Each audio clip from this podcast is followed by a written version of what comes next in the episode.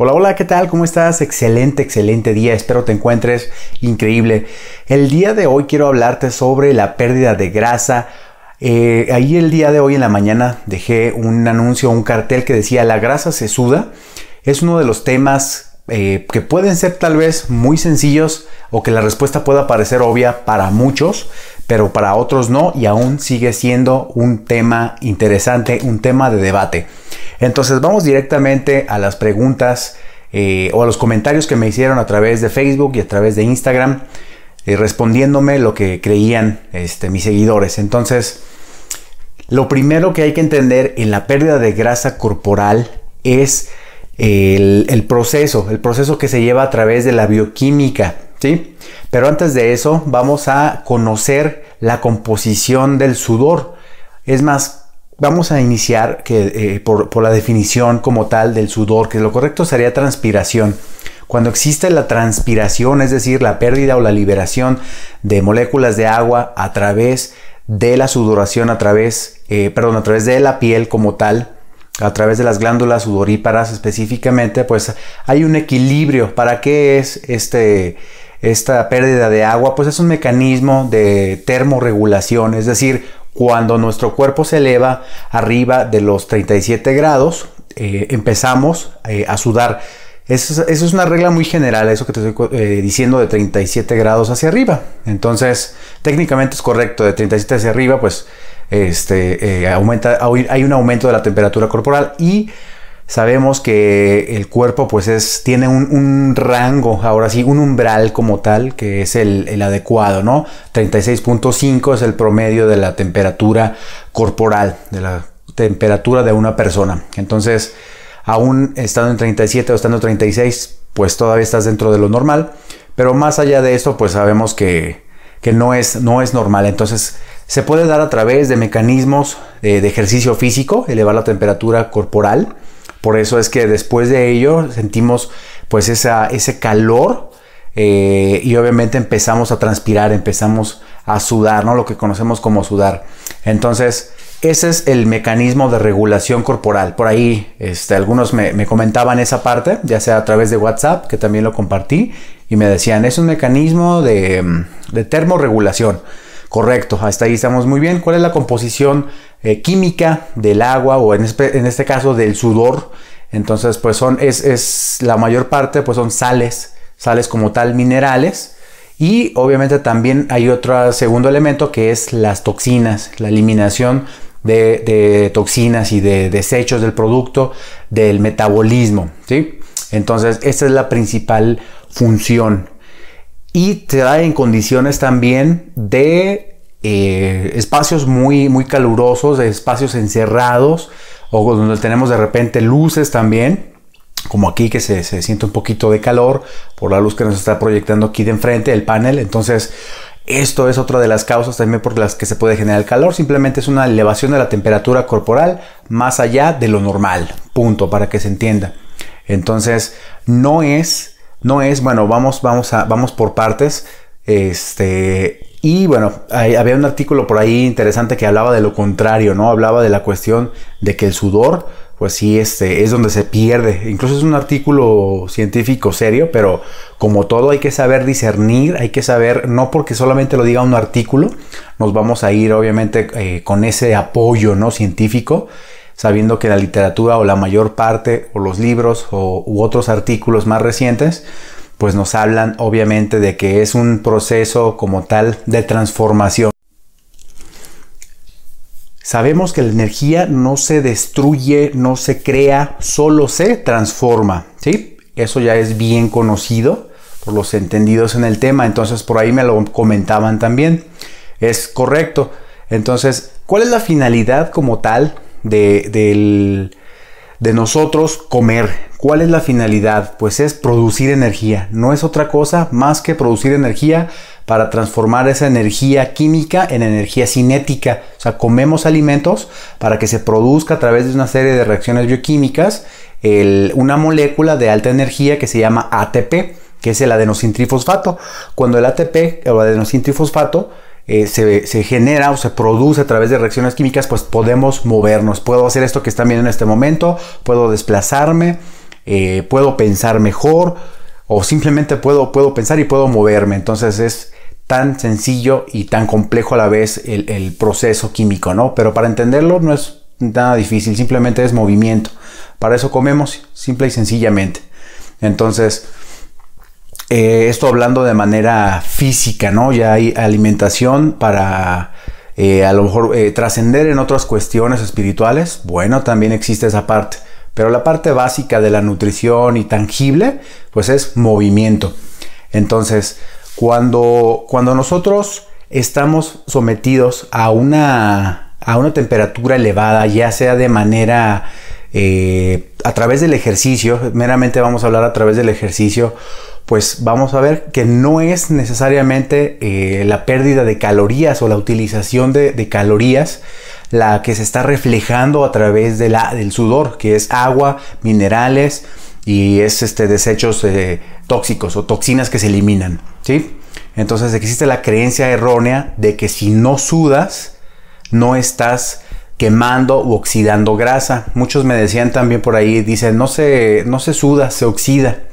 Entonces, ahí eh, no, no, es necesariamente la mejor comparación de si se, suda o oxida, porque aquí estamos hablando de, de la pérdida como tal de, grasa corporal o la pérdida de peso. Entonces, el proceso que lleva a cabo la, pérdida de grasa, pues es la oxidación o la quema. Eso también vamos a aclararlo. Es lo mismo. Es lo mismo decir la quema de grasa o la oxidación de grasa. Yo sé que muchos que están estudiando nutrición o que son nutriólogos o que están viéndome y que son profesionales del área, pues van a decir, oye Rodo, pero ¿por qué dices quemar grasa? ¿No estudiaste? ¿O, por qué utilizas ese término? Pues sencillo, es técnicamente es, correcto este, mencionarlo. Claro que normalmente pues siempre nos inclinamos por la parte técnica, ¿no? Y hablar con propiedad o con el, eh, como lo exige el argot, este, o el, la terminología médica, ¿no? Nutricional. Entonces, pues es, lo mismo, porque existe la presencia de un comburente que es el oxígeno para que pueda existir la quema. Para que algo se pueda quemar necesita oxígeno, para que algo se pueda oxidar necesita presencia de oxígeno. Entonces, es lo mismo. Pero aquí, para entenderlo fácil, pues es quemar calorías, no pasa nada si lo decimos así. Si estamos ante un congreso, si estamos ante una eh, publicación de un artículo científico, claro que vamos a mencionar oxidación de grasas, que es el término correcto. Eh, para esos fines, pero es la quema de Bien, es algo que yo también me preguntaba desde que estaba estudiando nutrición, desde antes, desde antes como tal, desde mis 14 años ya con la inquietud de, conocer qué le pasaba a la masa muscular, qué le pasa a la grasa. Entonces hay que conocer antes de esto pues que la grasa corporal eh, tenemos diferentes eh, tipos de grasa. Hablando de tipos de grasa, es la, grasa parda y la grasa eh, blanca como tal, ¿no? Entonces eh, la grasa blanca es un tejido eh, que es activo, activo metabólicamente. Entonces, ¿qué va a hacer esto? Que vamos a utilizar mayor cantidad, en nuestro metabolismo se va a elevar y por lo tanto vamos a utilizar más cantidad de energía, es decir, más calorías cuando elevamos este nivel de grasa parda o grasa oscura que tenemos en mayor cantidad cuando somos pequeños, cuando somos bebés y esta va disminuyendo conforme vamos creciendo, cuando conforme pasa la edad. Entonces, eh, y la grasa blanca como tal, pues es un tejido que no es metabólicamente activo. Al contrario, ¿no? Entonces reduce el metabolismo, el tener mayor cantidad de grasa corporal. Esto como dato eh, adicional, pero también es muy interesante. De hecho, muchos utilizan estrategias como eh, sumergirte en hielos, en una tina con hielos o en áreas muy, muy frías para poder activar o incrementar la cantidad de grasa parda. En el mejor de los casos, y un tip muy sencillo, pues es bañarte con agua fría, lo más fría que se pueda o helada, que salga en tu casa, para activar esto, producir mayor cantidad de grasa parda o grasa oscura. Esto con fines de bajar, de bajar de peso. Y lo menciono porque se fijan que aquí no tiene nada que ver el, sudor. Se fijan que estamos utilizando eh, medios como la, la, la refrigeración, vaya, o el estar fríos corporalmente para utilizar eh, mayor cantidad de grasas al activar a la grasa parda. No tiene nada que ver el sudor aquí, ¿sí? Muchos me pueden decir, ok, Rodo, vamos a poner otro ejemplo en la piscina, por ejemplo, eh, o cuando vas a clases o te metes a la alberca, en un balneario, eh, en tu casa, los que tienen alberca o donde quieras, ¿no? O cuando vas a la playa. Entonces, pues también obviamente hay un mecanismo de, sudoración si la temperatura corporal se eleva, como te menciono, y obviamente aunque no se ve, aunque no se siente, eh, ah, claro que hay una sudoración, pero eso no quiere decir que estés quemando, que estés oxidando grasa corporal. Simplemente es un medio de regulación, de mantenimiento de, la homeostasis, que es el equilibrio que tenemos nosotros con todos, con todos los aparatos y sistemas y regulación propia del organismo. Entonces no tiene nada que ver con la pérdida o la oxidación de grasa. Entonces, por último, para, entonces, ¿a dónde se va esa grasa? ¿No? Dices, bueno, Rodo, ya entendí que no es este, la grasa la que se pierde ahí. ¿A dónde se va la grasa? Cuando nosotros, o para poder nosotros utilizar la grasa como fuente de energía que está almacenada en nuestras lonjitas, está almacenada en, nuestro tejido adiposo propiamente dicho, pues lo que necesitamos es estimular a una enzima. Entonces, ¿cómo vamos a estimular esta enzima? Pues primero, antes que nada, liberando a una hormona. ¿Cómo lo vamos a liberar? Bueno, pues esta se libera a través de las catecolaminas. ¿Qué son estas catecolaminas? Bueno, pues son hormonas. Por ejemplo, te voy a citar a la adrenalina, a la noradrenalina, ¿sí? Al glucagón, también este, esta hormona que cuando los niveles, cuando los niveles están eh, disminuidos de insulina, la, el glucagón es la hormona eh, opuesta, es la contrarreguladora, pero vamos a entenderlo como que hace una función distinta, ¿no? Si uno se va para abajo, la otra es como una balanza, vamos a ponerlo un ejemplo, cuando disminuye los niveles de insulina en la sangre, pues tenemos mayores cantidades de, de la otra sustancia que es su opuesta, ¿sí? Que se llama glucagón. Entonces, eh, esto eh, hace que se favorezca la liberación de ácidos grasos, de la grasita, se libera al torrente sanguíneo y del torrente sanguíneo viaja ahora sí directamente a la célula, específicamente a una partecita que es como el horno que se llama mitocondria. Cuando llega a la mitocondria, pues es donde ocurre la beta oxidación, por eso decimos la grasa se oxida. La beta oxidación, no vamos a explicar nada de eso, es obviamente una, una ruta metabólica, una reacción eh, química para oxidar, valga la redundancia, los ácidos grasos, a los triglicéridos, ácidos grasos como tal, al, a convertirlos en ATP, dejar la parte, la, porción del ATP. Digo, eso lo estoy resumiendo en algo que es pues verdaderamente este, complejo e interesante. Me encanta mucho la bioquímica, pero lo vamos a reducir sencillo y no vamos a explicar este, cadena respiratoria, ni vamos a pasar por ciclo de Krebs y a llegar hasta al final, ¿no? Simple y sencillamente de la, grasita que tenemos nosotros acumulada. Al hacer ejercicio estimulamos o se libera la adrenalina principalmente, hay más hormonas, pero principalmente la adrenalina. Esta adrenalina, esta hormona que es la adrenalina va a estimular a la lipasa sensible a hormonas, principalmente la adrenalina, y esta enzima va a actuar directamente en, el tejido graso, en el tejido adiposo, para liberarlo a través de este, de la sangre y de la sangre transportarlo a la célula, específicamente a la mitocondria, que es donde se va a quemar, que es donde se va a oxidar a través del proceso químico que se llama beta oxidación. Aquellos que quieran investigar más de ello, adelante, pongan beta oxidación en YouTube o pueden ver este, libros de bioquímica o presentaciones y, adelante, ¿no? Para que entiendan más el mecanismo, aquellos que estén estudiando esta parte o quieran profundizar, es más técnico. Entonces, eh, entendiendo este proceso, te das cuenta que al final eh, la producción es de eh, CO2, de dióxido de carbono o dióxido de carbono y agua, la liberación de agua. Entonces, ¿dónde vamos a eliminar este dióxido de carbono? Pues es a través de la exhalación.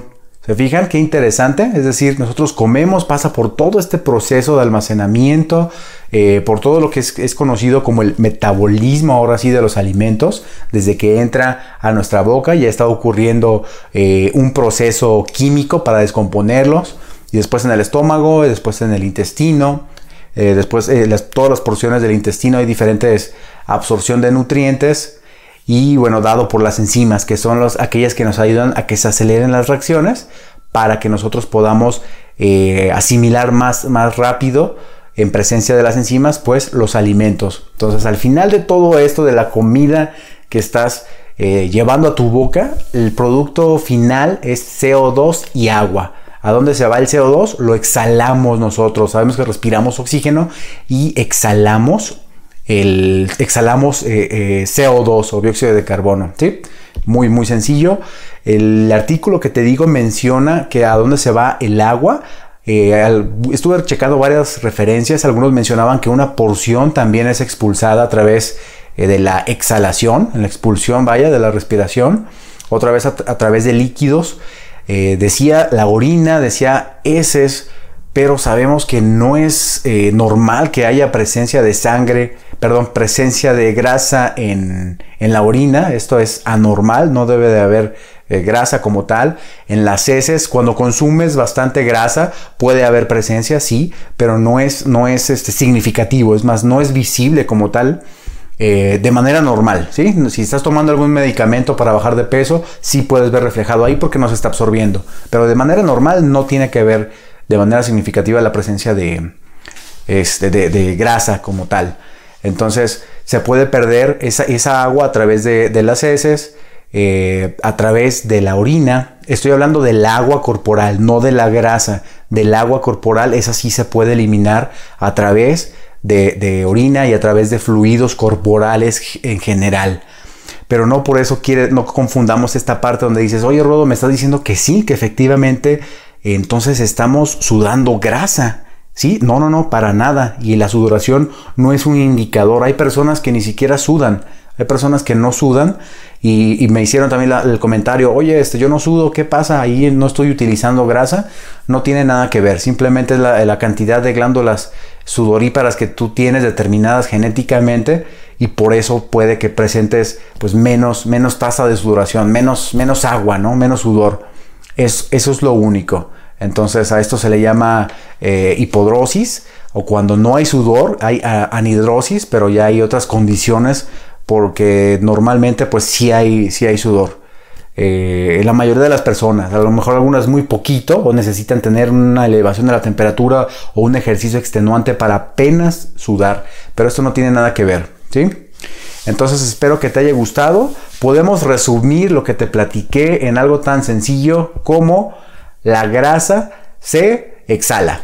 ¿Sí? Con términos sencillos, la grasa se exhala. Es decir, estoy inhalando oxígeno y al, a la acción de exhalar estoy eh, expulsando el CO2. La grasa como tal no, pero sí, eh, para entenderlo sencillamente, estoy exhalando la grasa, vaya, eh, que es el producto del, del metabolismo de la beta oxidación o de la oxidación de ácidos grasos. ¿sí? Es el producto final. Entonces, esto sí lo podemos eh, concluir para entenderlo de manera sencilla. La grasa se exhala, ¿sí? pero no vas a sudar la grasa ni es un indicador para la pérdida de peso corporal, específicamente para la pérdida de grasa. Espero que te haya quedado muy claro. Cualquier duda que tengas, dímelo aquí en los comentarios. Fue un gusto compartirte al día de hoy esta parte y hasta la próxima.